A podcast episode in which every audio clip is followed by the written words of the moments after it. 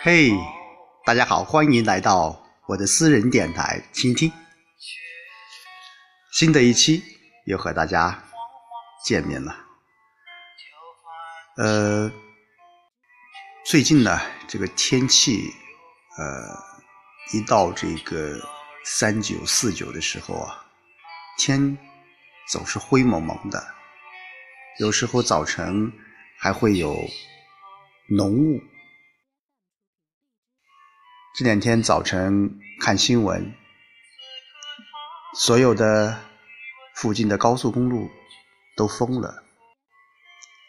呃，各个媒体也不时的在提醒大家，在开车的时候一定要注意安全。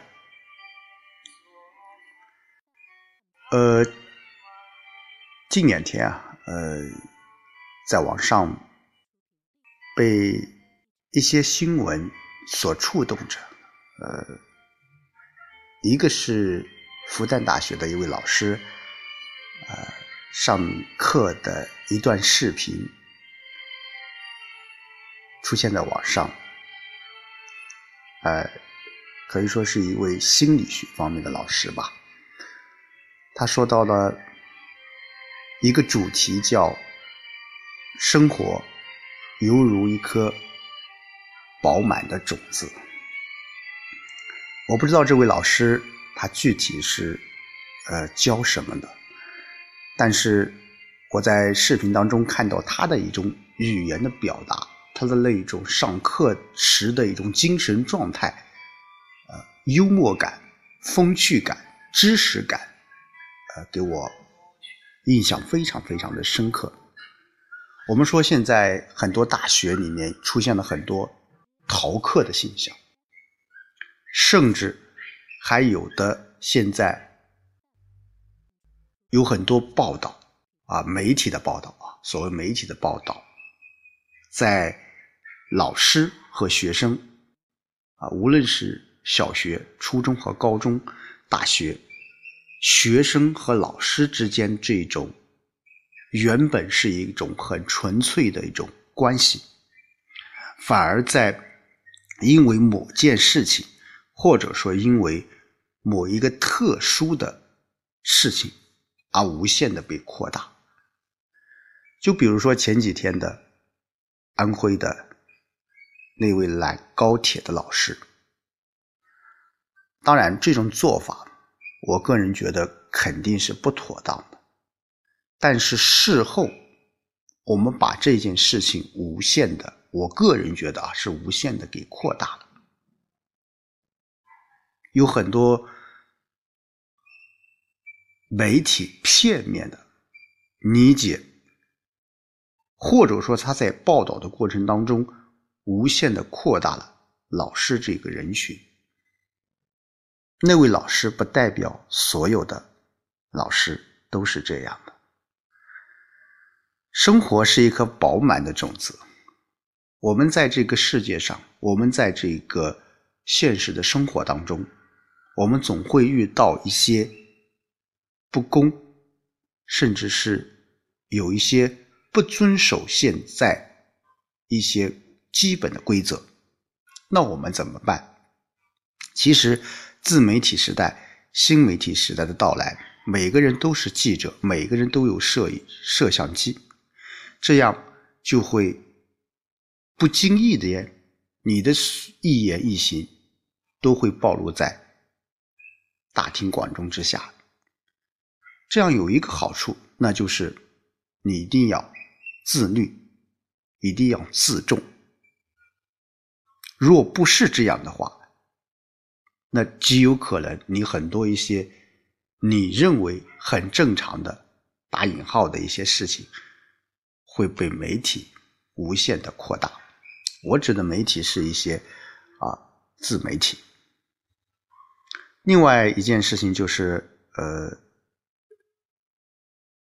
前几天吧，中国青中国应该是呃记得不是很清楚，是中国青年报还是呃哪个报纸报道的一个呃西安交通大学吧啊，好像是博士生自杀的一个新闻。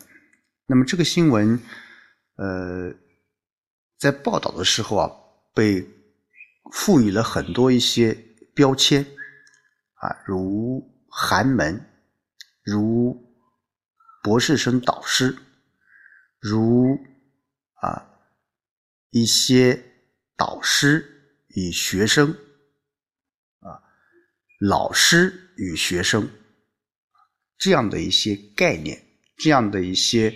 名词穿插进去的话，就会对很多很多一些事情充满了疑惑感。就像我刚才所说的，在研究生阶段，在博士生阶段，导师和学生之间其实是一个呃非常微妙的一种一层关系啊，特别是对于一些理科生来说吧，呃，很多导师都有可能有自己的一个实业。啊，他们在这种工作，在导师手下工作时候，往往会有一种打工的感觉，或者说被雇佣的感觉。那么，再加之当下的这种经济的发展，工作难于寻找，论文的发表，以及有可能你的工作需要导师去推荐。因此，在这个过程当中，或多或少的导师与这个博士生或研究生之间就会发生一些有可能是利益方面的一些啊分配吧、分割吧。至于在报道当中说到的一些啊，帮导师擦车啊，这个拎包。啊，打扫办公室、浇浇花，我个人觉得这个也是很正常的。为人师表，啊，从老师的角度来说，你要做一个合格的老师，你就要有表率。那作为一个学生来讲，尊敬师长，那也是你分内的事儿。所以，呃。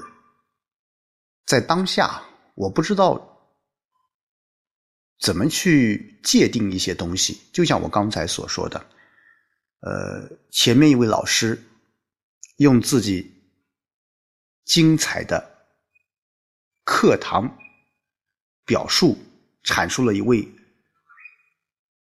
为人师表的一种表率，底下的学生听得入神，那么听的也有效果。而这一篇啊，那一篇说到了有关博士生自杀的新闻。当然，这个中间至于是到底是什么原因，我们还是不是很清楚。但是从现在新闻当中陆续当中报道的一些相关这方面的一些事情的时候，我们作为一个学生。为什么会有一种死亡的方式来解决类似这样的问题？其实，从某种程度上来说，我想，这位学生他的心理的承受能力，他对这个社会的期望值，或者说这个社会与他所想象的，有可能有一定的差距。这就是你如何调整自己的心态。二十九岁，我个人觉得也不是一个很小的年纪了。当然，我们也希望社会更多的去关注这样的一些问题，让类似这样的悲剧不再发生。呃，来日方长。呃，我想，其实人生、社会、生活、青春，其实就是一颗饱满的种子，它需要一个长时间的积淀。这个种子的发芽、啊开花、结果，是需要一个过程的。急功近利，往往。会让你这颗种子在没有发芽之前，有可能就烂掉了。那么同时，来日方长，我想我们更多的每一个人应该关注生活的过程、工作的过程、事业的过程，而不要长按快捷键，甚至加速键，一下子就想知道我的未来是什么样子。这个电影的结局是什么样子？这个电视剧的结局是个什么样子？这本书的结局是一个什么样子？我想，更好的方式还是慢慢的品味整个过程。这个过程其实就是一个来日方长的过程，其实就是一颗饱满的种子，有发芽、开花、结果的。一个过程。好的，今天就和大家啰嗦到这里，下周见。